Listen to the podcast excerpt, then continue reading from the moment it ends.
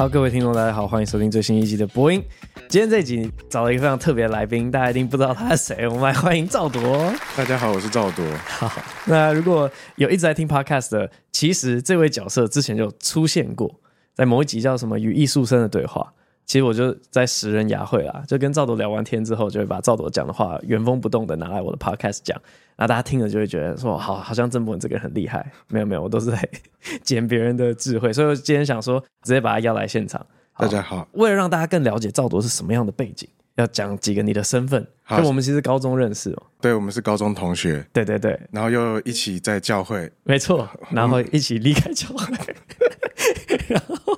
然后后来赵铎有短暂的在黄承轩的底下工作过，哎，没错，对，所以这些故事都串在一起。对对对，没错没错，黄承轩也是我们高中大我们两届的学长，这样，所以我们从高中就认识黄承轩这号人物。哎，你是怎么离开黄承轩公司啊？我已经忘记你。您说我那时候为什么离开他的公司？对对对。哎，可是黄承轩会听这个节目，啊、没关系，没关系，没有。那时候是我找到另一个工作了，嗯嗯，所以我就去另一间工作。那时候黄承轩觉得说是我对他瞧不起他，对，有一点意见这样子，没有啦，就是有新的发展，他想要去尝试别的东西。对对对对对，OK，好，反正我结婚的时候，赵铎是我的伴郎，嗯，这样，然后我们会私底下聊一些人家台面上不能聊的东西，确实。可是我觉得有一件事情好像可以讨论。就我觉得时间拉长，我们就可以来讨论这件事情。就是我曾经有录过一集 podcast，因为那一阵子我就是对于太多在网络上流传的东西，然后大受好评的文章啊，或是影片啊，然后我都很不以为然。但是我不敢讲我不以为然，因为那时候的风向就是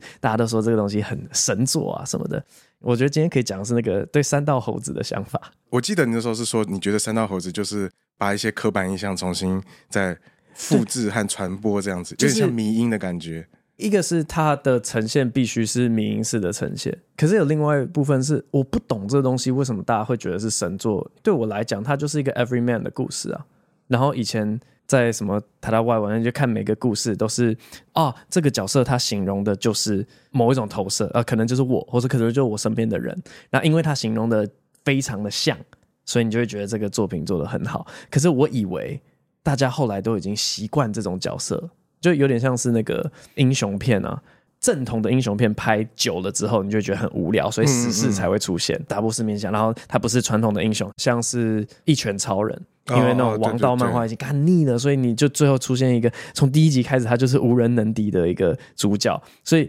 我以为是 Everyman 的这种类型的故事，大家都已经看腻了到一个阶段，所以才会开始做这种更后设的，就是大家会喜欢打破。原本框架的一些设定，但是三道猴子一出来，我就想说，哈，原来大家没有看腻吗？大家没看过吗？应该是没看过才会觉得很神吧？对，可是三道猴子这种类型在之前有出现过类似的吗？因为你刚刚举的是英雄片，可是三道猴子。你当然可以说，他在我们生活当中，或我们在网络空间或各个不同的平台上，会有类似的故事，或者是它里头会用到一些我们很常讲话时候的套语，但是好像没有这样子的故事出现。你能够想到一个吗？我之前在 Podcast 上讲的就是，我觉得阿 Q 啊，阿 Q 正传，阿 Q 正传，对啊，阿 Q 正传，阿 Q 就是三道猴子啊，不是？但你刚刚讲的那个应该是要有一个类型吧？就是有一个类型传统，哦，大家才会看。对对对，就是说你讲《阿 Q 正传》已经是追溯到太久以前了，这样子。啊哦，所以还要找相对近代。对啊，因为我觉得一个类型的出现，它必须要有很多很多类似的作品，大家已经习惯这个套式。而我之前好像有跟你讲过嘛，就是说一个类型剧，它等于是有一个公式，然后在这个公式里头，我们可以期待我们想看到的东西可以看到，所以我们等于是欲望的模式，然后不断的在那边 run。所以，例如说侦探片，我们就会知道说会有一个密室杀人，或者是有一个封闭空间，然后凶手就是那几个，然后我们每次到看的时候都是期望。有这个剧情发生，因为它可预期，然后它可以让我们知道说满足有一个公式可以走，类似这个样子。可是你想一想，就是像侦探片，它已经有超多，柯南已经不知道多少集了，金田一不知道多少集，然后我们就已经太习惯这些了，才会有一些破格的东西出现嘛。嗯，它有一点像是工业化，然后反复的生产，嗯，这种东西出现以后，然后反套路的作品才会跟着出现。对，但是我觉得三道猴子对我来说，在台湾好像还没有一个体系，而且是一个像工业化的体系，然后不断的生产类似的叙事，嗯、所以它好像没有办法变成是你刚刚说的，就是大家已经很熟悉这件事情了。我的感觉了，对，好像的确讲不出某一种就是类型影片的分类。可是我总觉得存在，它只是没有被很明显的分类而已。哪一些有那种很像？有某一种电影或者影集主角就是一个没什么特色的市井小民。嗯，呃，某一年，然后连续出了两个，就是日本的喜剧演员，呃，喜剧开场，嗯，跟另外是什么花火还是什么，嗯、反正他们就是会把喜剧演员面临的困境形容的非常非常到位。嗯嗯嗯。所以我的意思说，这样的角色一直都。有啊，对，一直都有了。嗯、但是，等一下，我我只是想说，所以现在变成是我在帮他说话。我其实、欸、你在帮他说话，我我也很喜欢吗？我没有到很喜欢，我没有到很喜欢。但是，呃，好，我也可以趁机介绍一下这我的背景.就是我现在是在念台北艺术大学的美术系的博士班。其实我觉得刚刚提到三道猴子，然后你讲到这些影集，就可以稍微延伸到我自己的现在的做的事情。嗯，因为我觉得美术系它很常教导我们一件事，就是我们要注意它的媒材，还有它。播放在哪个平台上？所以我会觉得说你讲的没错。可是你刚刚举的例子，其实都是例如说影集，或甚至是电影。嗯，可是它不是一个 YouTube 的一个短片。我们不会抱持着看影集的心态去看，会不会抱持着看电影的心态去看？所以我们当初在看的时候，可能是抱持着看一个迷音的感觉。那迷音这事情很有趣。我们感受事情的方式存在一个迷音里头，嗯，包括那个声音，就是它也承载着我们对于某些事情感受的一个记忆，然后他就用这些方式来调度不同的感受，嗯，然后召唤起我们对于使用这些东西的一个想法，这样子。现在有很多作品，它其实。短影音的直立荧幕，然后就是想要去让看的人可以感受说，这是我们现在感受世界的方式。嗯，也就是说，这些东西很像是我们感受被储存在一个外在的东西上，然后透过这些作品来召唤起被储存在某些物件上的感受。这是第一个。第二个是我们现在感受事情的方式，好像也被那些技术装上一个滤镜一样。就很像是看事情的方式，现在已经变成是脑袋中有点像是限动的方式，或者是 GoPro 式的方式。我们出去玩的时候，也许我们出去玩的时候，我们会用 GoPro 录我们的东西，录我们看到的景色，然后后来把这些东西放到网络上上传，嗯、然后我们事后会不断的回味。这时候，我们对这件事情的记忆和感受模式，你就想象我们的脑袋好像就变成是 GoPro 的形状。嗯、我的意思有点像这样子。三道猴子就有一种这种感觉，他用了很多网络上才会出现的素材。嗯，这时候我们会觉得用这些网络上才有的素材，重新组装成一个我们熟悉的故事。嗯，哎，那像你们现在在分析近代的作品，我也不知道要怎么。我的意思是说，像 IG 上面，它会有固定的格式，让每个人去套，就是你可以直接把影片或者照片丢进去，然后就变成。大家感受事情的方式是被一个软体或是一个核心的组织给定义，对，所以这个是一个格式。那这个现象是我们应该要小心的，还是去拥抱的？对我来说，我觉得先厘清它是用什么方式去调度我们的感受，再来我们再思考说我们可以走哪些不一样的路。就是艺术史上通常都会出现这个状况，例如说抽象绘画的出现，好了。那时候就是因为相机出现以后，然后我们就会觉得说，相机就可以拍出一个画写实的。对对对对，我要画写实干什么？所以他们就开始说，好，那绘画本身是不是重点是在它的平面？也就是说。它就是由不同的色块所组合而成的，在一个平面上产生相对关系的这种感受，所以我们看的是这种几何图形和色块布局之间的感受，而不是看说跟我们眼睛看到的到底像不像，类似这样子。所以我们都会说，很多的作品它都是不断的在跟自己的媒材进行对抗，然后就会有发展。那如果像这 IG 这样子的一个影片，我们先了解它的机制，然后最后再思考说，透过这个机制，我们可可以去做什么？这些机制好像不让我们做的事情。举个例子好了，就是我常常会说，我觉得 IG 或短影音不是影片，但不是影片的意思，我不是想要贬低他说哦，现在小孩都看科目三，不是。我们在讲影片的时候，其实还是会有一个实拍的概念，就是有一个现实的场景，人物在这个现实场景里头做什么，然后他和这个环境互动代表什么意思，透过剪接的方式来告诉你说，哦，也许 A 场景和 B 场景，然后透过剪接方连在一起，然后告诉你说，好，所以这两个场景之间的连续性的关系，重点是什么？然后里头有什么故事发展？这是我们习惯的电影它呈现的方式，可是我们在短影音或者是 IG 上看到的，它的重点就不是这个，它的重点应该是它是作为一个社交平台的媒介，也就是说，透过这个影片，它可以营造自己的什么形象，它可以造成什么样的传播这件事情，所以我们应该要看 IG 影片它的传播力，然后这个传播力本身在数位平台上的运算的过程里头，它总是带我们走到哪里去。就是他会有一个计算你的喜好嘛，引导你看什么东西，嗯、最后你看起来你有选择，但是你能走的路线跟大家走的都相似。这时候我们就可以思考说啊，我们可以透过这些影片走出什么样不同的方式，也就是 IG 的影片变成是，这是我的想象啦，这以上都是我想象，你们就当做看科幻小说就好，就是它可以召唤大家做出另一种集体行动的。一个工具。啊、uh，Netflix 上面好像有一个纪录片，它是在讨论，我已经忘记叫什么社社群什么鬼的，反正它就是在讨论说演算法到底是什么，嗯，就是每一个人每一个观赏者对于。社群网站或是对 YouTube 这个平台的价值在于，你可以为它创造多少的钱嘛？所以它是要你留下来看广告的。然后，如果你的影片可以让别人留下来看更多的广告，对那个平台而言有更多的价值。嗯，所以这个才是演算法。嗯，演算法并不是说什么哦，你裸露有黄标，所以那个不是。它最后的根基都是你能为这个东西赚来多少钱。嗯，那反正商业电影呢，我就会觉得说，它最后的那个行动。要么呢，就是像系列作品，他要你对那个角色产生一个强烈的喜欢，你会去买他的周边，所以他剧情上面必须得让这个角色非常的突出或讨人喜欢。要么就是他在成本上面的考量是，哦，我必须要收掉了，所以我看，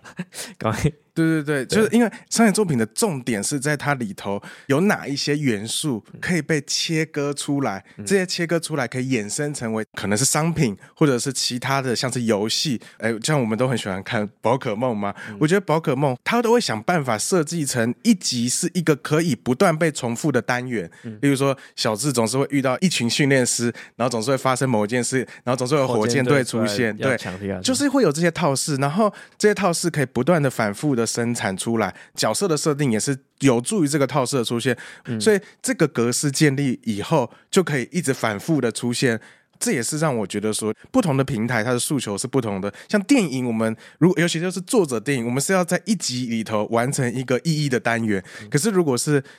影集的话，它需要的反而是它需要有一个模式，然后这个模式可以反复的生产，还可以触及到各个不同类型的议题，嗯、然后所以有时候就可以思考说，就是我有个朋友，他跟我说有一个影集，他就在处理性犯罪事件，然后他觉得这个影集比他以前在看的时候处理性犯罪事件还要更有趣，是因为大部分在处理性犯罪事件的电影，因为只有。可能两小时的时长，它必然会聚焦在特定的角色身上，例如说可能是犯人，可能是叉叉受害者之类的。可是，在影集里头，它可以像网络一样扩散，说哦，今天讲 A，明天讲 B，然后会给你一个整个事件的图像，类似这样。哎，这样子就很像是我刚刚讲的，就是你利用这个。媒材的特性，但是你反过来不这样做，就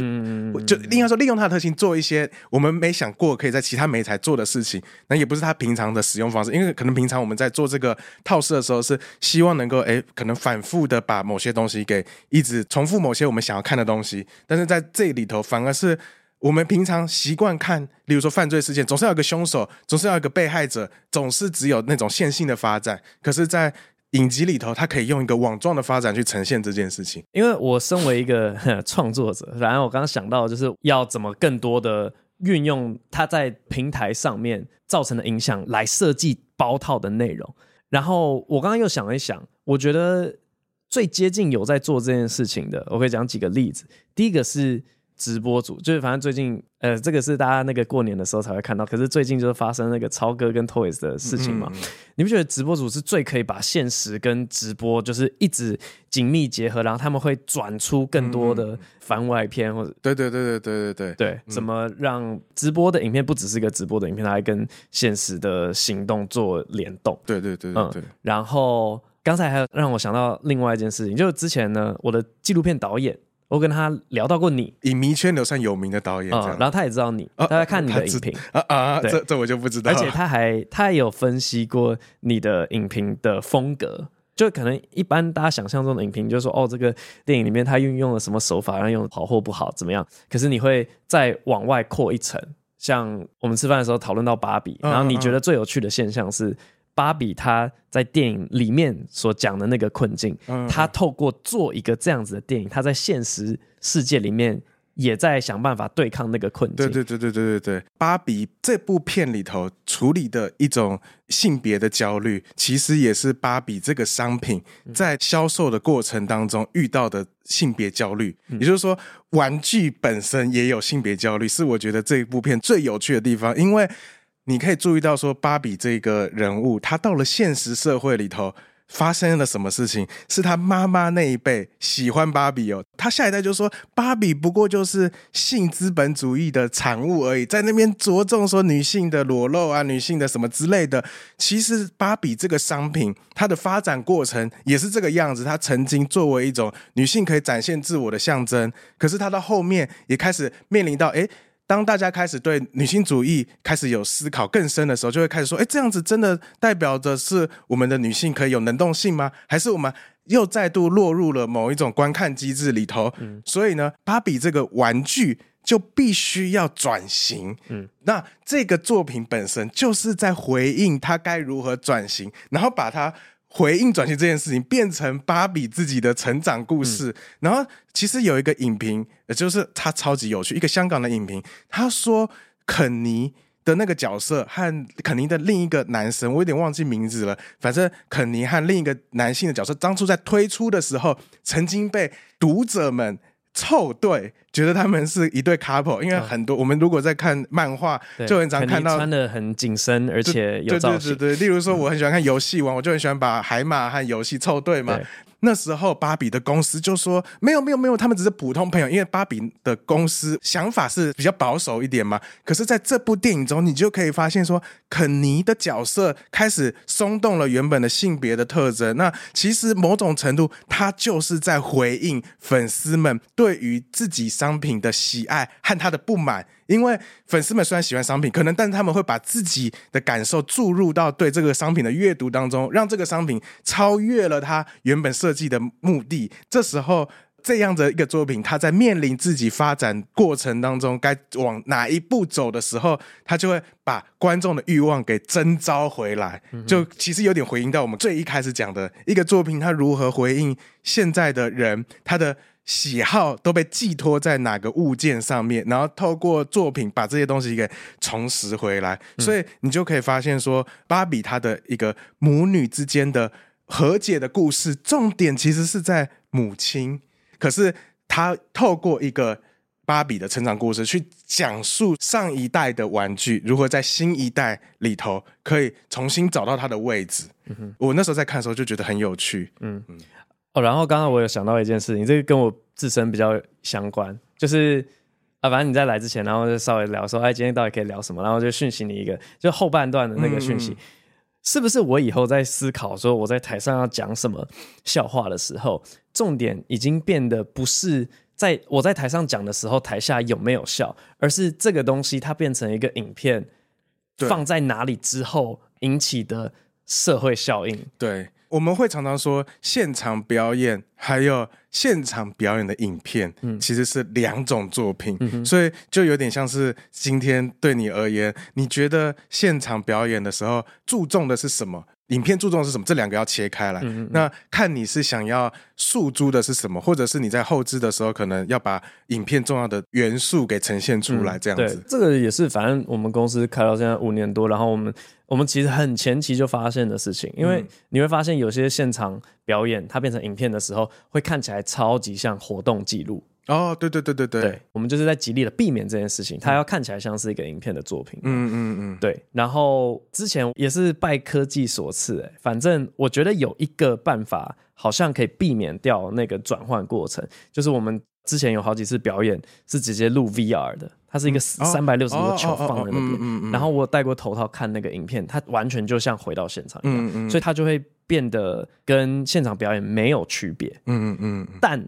我又觉得。因为我们在看美术馆的时候，会根据那个动线去影响到你怎么欣赏一部作品，对对对的方式嘛。可是我然后我就在想说，哎，其实我的现场观众，他坐第一排，跟他坐在三楼超远，要要看转播的那个接受是完全不一样的。所以，如果要真的还原某一种感受的话，我等于每个座位都要放一个三百六十度，然后做一个元宇宙里面的空间，哦、对对对，让大家可以自由游走，嗯、然后去选择你可以怎么样去接受这部作品，嗯、才有办法百分之百还原。但你现在在想现场和影片之间的差别，你会怎么去思考这件事情？或者是说，你觉得如果一个人他在看脱口秀的影片的时候，期望能够看到什么东西，然后这个跟现场的东西是不太一样的，会有这个东西吗？我比较讲得出。去现场看的期待，嗯，去现场看的期待有点像去唱 KTV 一样，不是每次去唱 KTV，那你进去时间感就没有了，嗯，然后你就只有一个目标，是非常专心的放空跟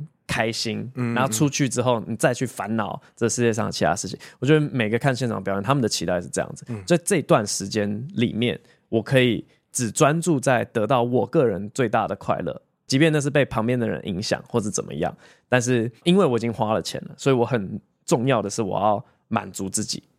我觉得这是现场观众。那网络上看影片的的那个需求，我就比较不知道他们会想要得到什么样的体验。我记得你曾经有说过，说现场观众的笑声对于脱口秀的。理解或者是感受而言，有扮演蛮重要的角色。是啊，你上次不是有说，就是有一些脱口秀的演员，他们好像是在录的时候没有预设说观众会笑还是什么之类的，所以它会造成某一种效果。哦，反正这个是我现在心目中的那个喜剧之神，将来不再讲什么 George Carlin、Dave Chappelle 了。反正呢，我现在心目中的喜剧之神叫 Drew Michael，嗯，然后他就是在二零一八年，然后这是疫情前的一年。反正他做完他的个人巡回之后，他确定他那个小时非常好笑。他最后的录制是在一个没有观众的空间里面，然后那空间就是蓝色的，也没有别的东西。所以当他在讲他的笑话的时候，你会有一种非常冲突的感觉，是你觉得好笑，但因为没有笑声来验证你的情绪，所以会不敢笑，然后会很不舒服的一种感觉。嗯嗯嗯。对，然后因为疫情之后，有一堆人录了这种没有现场观众的专场。所以这件事情就变得不稀奇了。可是他在疫情前做这件事情，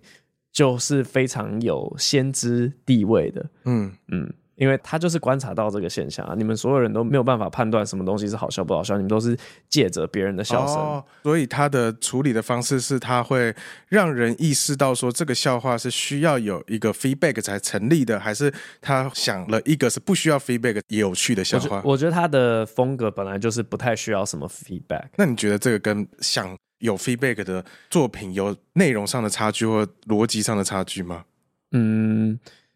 素材可以是一样的，但是就有点像是鱼是同样一个，但是你料理的方式不一样，嗯，可以让它变得比较不吃重 feedback，嗯嗯，对。如果硬是要分类的话，就有点像，我会会叫 rant 啦，就是 rant 是中文叫什么？抱怨，嗯，就叫做抱怨。有些人的风格就在台上，他一直不断的抱怨，可他的抱怨很好笑，嗯嗯嗯。可是那个抱怨不管有没有人跟着笑，他本身都成立。哦，了解了解，嗯。所以他就很适合做这种事情。然后在看那个影片的时候，他的抱怨因为带有很多内省的成分，嗯，所以反而看起来很像告解哦。了解。然后你就会觉得，哦，这个人在，嗯，他在忏悔还是怎么样？嗯嗯嗯嗯。但是我现在脑中想到的都是比较极简主义的作品。那那些极简主义的作品，它其实做法就是他会用一些非常简单的方式去呈现画，但是他在呈现这些画的时候。呃，甚至有时候直接呈现物件本身，那你就会看这些作品的时候，就意识到说，其实我们在画廊里头或我们在美术馆里头看到的作品，其实是画家加诸在。我们身上的一种观看这件事情的方式，可是把那些加注的东西给抽掉以后，只呈现一个裸露的东西在美术馆空间里头。这时候我们就会意识到说啊，原来有一个东西加注在这个东西上面。然后，其实我还想到另一件事情，就是例如说像行动艺术里头也很常出现这这样子的讨论，就是行动艺术它只有当下是成立的，可是行动艺术要如何让后面的人也可以理解这件事情，通常都很难。有。有些人就会去收集那些行动艺术剩下来的东西，当做是这件事情的一个纪念。嗯，可是事实上是那件东西是完全不一样的嘛？那个东西感觉比较像是遗留下来的东西，而不是直接指认到那件事情。所以其实行动艺术他们强调的反而是重演。我在新的情境下去做类似的事情，那有没有办法在新的情境中有一个新的激进的空间？就例如说，有一个作品呢，它是重演一群矿工罢工的事件作为一个戏剧，可是因为这个矿工罢工的事件，它不被政府承认，就它被镇压了。到事后，政府也不愿意承认他们真的镇压做这件事情，所以演这出戏的时候，就仿佛。又再重复一次这个抗争运动，因为它不被记忆嘛，不被承认，所以你在演的时候，某种程度就是在掀开政府不愿意面对的某一件事情，然后在掀开过程中，你等于是再重复了一次这个抗议。嗯、但是这次的抗议可能不是针对那个议题，而是针对这个记忆被扫除的这个过程。嗯，我刚刚想到一个，嗯、是以前高雄美术馆，那那时候有个展叫《太阳雨》。然后也是有个行动艺术的，反正呢，他就是做了一个空间，嗯嗯，然后那个空间他们只做一件事，好像就是请大家吃午餐，嗯。可是当一堆陌生人在那个空间一起吃午餐的时候，你无法避免就是会跟别人聊天。他那个作品就是要让陌生的人聊天，然后看会有什么样的对话，可是也没有办法被记录，因为如果被记录的话，可能只能影像记录，然后它就会变成一个影片，它就是一个另外一个作品，而且就没有那么的有机。对对对对，嗯，那我刚刚一直在想说，到底要怎么让这种行动的东西，让它是一个每个人都可以去体验的过程，是不是游戏啊？游戏有办法吗？游戏是可以，但是为什么需要把它记录下来？对你来说，比较说是要在社群平台上做一些传播的工作吗？好像只是单纯觉得很有趣。嗯嗯，上次跟你聊天的时候有提到一件事情，就是我不是说。我现在的处境是，我知道有很多人很讨厌我，然后我想要做某些事情来改善这个情景，其实就很像设计出一个电玩，然后难度调超高，你要让这个电玩里面的主角洗白，要怎么做？然后每件事情都有一个选项，都有支路这样，然后我会觉得，哎，其实我可以。在现实生活里面，处在这个处境里面是一个很特殊的经验。嗯，可是别人都没有办法享受。我现在到底面临了多大的困难？就是那个游戏里面每一个决定你按下去都是错的。嗯，对的。然后，所以我刚才想说，如果要让更多人能够真的体会到的话，好像只能用某一种游戏的方式，就让你真的就下来一起玩一次。你会怎么做吗？嗯嗯嗯嗯。我自己想到的是，如果说今天脱口秀变成是影片的话，嗯、我自己想象的是，他可能要把它重新的做一个编排，变成一个新的作品。因为你的很多的笑话，它可能是要在那个脉络下，嗯，还有那个氛围下才成立的。嗯嗯、可是很多影片，它其实诉诸的是剪辑，还有。拼凑起来的过程，然后那个拼凑起来，最后变成是新的作品。如果今天我们想象一个现场表演，嗯、它可以在影片里头有一个新的可能的话，它就变成是一个在新的情境下就是新的理解方式。嗯嗯，从来没有想过可以做这件事，但我觉得很有趣，可以去想一下。我觉得目前现状，大家都只是很消极的去配合。这些平台要我们怎么呈现，我们反而是去修正原本写出来的那些现场的段子，去符合某些形式。就好比如说短影音兴起，他是说六十秒以内，我们说好，那我们之后设计一个笑话就是六十秒，以前可能是九十秒。但是为了符合六十秒，我们就把它写进六十秒。然后另外一种消极层面就是我们在选择要段落段落的上传到网络上的时候，就只能接受一种任人宰割的，就是我就是会被断章取义，嗯、我就是会被没有按照原本整个六十分钟的那个顺序来理解，然后大家都消极的。被动的接受这件事，可是从来没有人积极的想要在这样子的现实条件之下去创造更多可能。嗯，但我觉得蛮有趣的，因为之前有看过一个呃，这都是我们自己美术系爱读的一些论文，然后对很多人来说，可能就是不知道为什么讨论这件事情。就那时候我就看到一个论文在讲说。当代艺术的影片有叙事化的倾向，好，这个对大家来说就先想想说这干我什么事情？好，就可以介绍一下历史。就是呢，电影我们会说是黑盒子，因为我们在黑暗的空间里头，美术馆我们会叫白盒子，呃，因为墙都是白色，这这其实很好理解。嗯、那黑盒子的特色是什么？就是我们在里头很像在做梦一样，我们是一群人集体的观看，可是我不知道身边人是谁，我的身体消失了，我沉浸在故事里头，我很像在做梦，我不会怀疑说它是真的还是假的，我好像是有一个体验，而且这个体验还是安全，但是又刺激。意思就是说，你这个体验很多是很冒险、很刺激的，甚至有一些是你现实生活中不会出现，但是满足你。心中的欲望，但是他是不会付出满足这个欲望的代价。例如说，什么飞天？对对对，飞天汤姆克鲁斯。对对对，我们会常常说，电影的镜头很像偷窥的镜头。那那些画面其实是要偷窥才能够看到，你是要无体积的方式在画面里头，你这些画面才会成立，你就满足了你的这种。想当透明人的这种想象，有这种感觉，所以黑盒子就是沉浸。那白盒子呢？我们会说是疏离。疏离的意思就是说，我会意识到我要看什么，我要选什么，然后我会意识到说，今天看的东西它是在哪一个播放平台上出现。当然，这个要有技术条件，因为那时候大部分播放平台是电视，所以那个机台会很明显，而且是。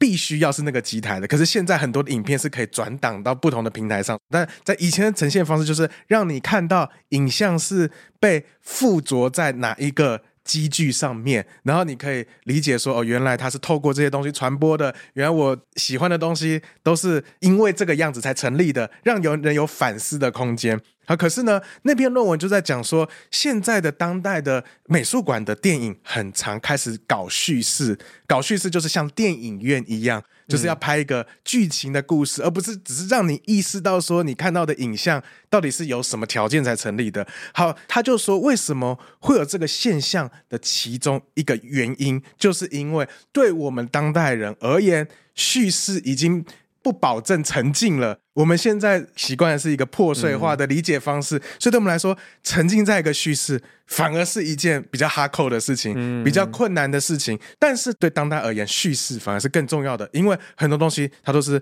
散落点状的存在。我们要积极的去看它的连线的方式。其实我在我的粉专上讲过一个，就是我觉得我们现在的交友方式也受到这个影响。就是有人在问我说：“某某某是不是你的朋友？”我就很难说他是我的朋友。为什么呢？因为这些人比较像是网友，就是他常常会在我的页面上潜水，然后他有时候也会按我赞，我也会按他赞。但你们会有个默契，就是你知道。我们对对方是有关注的，嗯，但是实际上我们没有任何的互动，没有任何实际上的互动。但是在现实生活当中，如果我们碰到了，我们可以可能会马上就变得很熟，传统意义的熟，因为我们在网络上已经很了解彼此了。嗯，可是回到网络上，我们又维持这种潜水的状态。所以我觉得现在因为网络的空间的关系，我们甚至可能跟人的距离变成像是我会说是。不是像传统交友有一个起点，有一个终点，有一个空间的限制。而为什么以前的人，就是我们我现在在教国文嘛，就是以前的人为什么光是离别就要写一首诗很难过？因为离别了就是可能是他死了，对，生离就是死别嘛。是可是现在没有这件事，所以我们没有一个明确的友谊的断点，所以我们的友谊变成是一种可能性的分布。我蛮喜欢举一个作品为例，就是《妈的多重宇宙》。《妈的多重宇宙》就很像这个样子，就是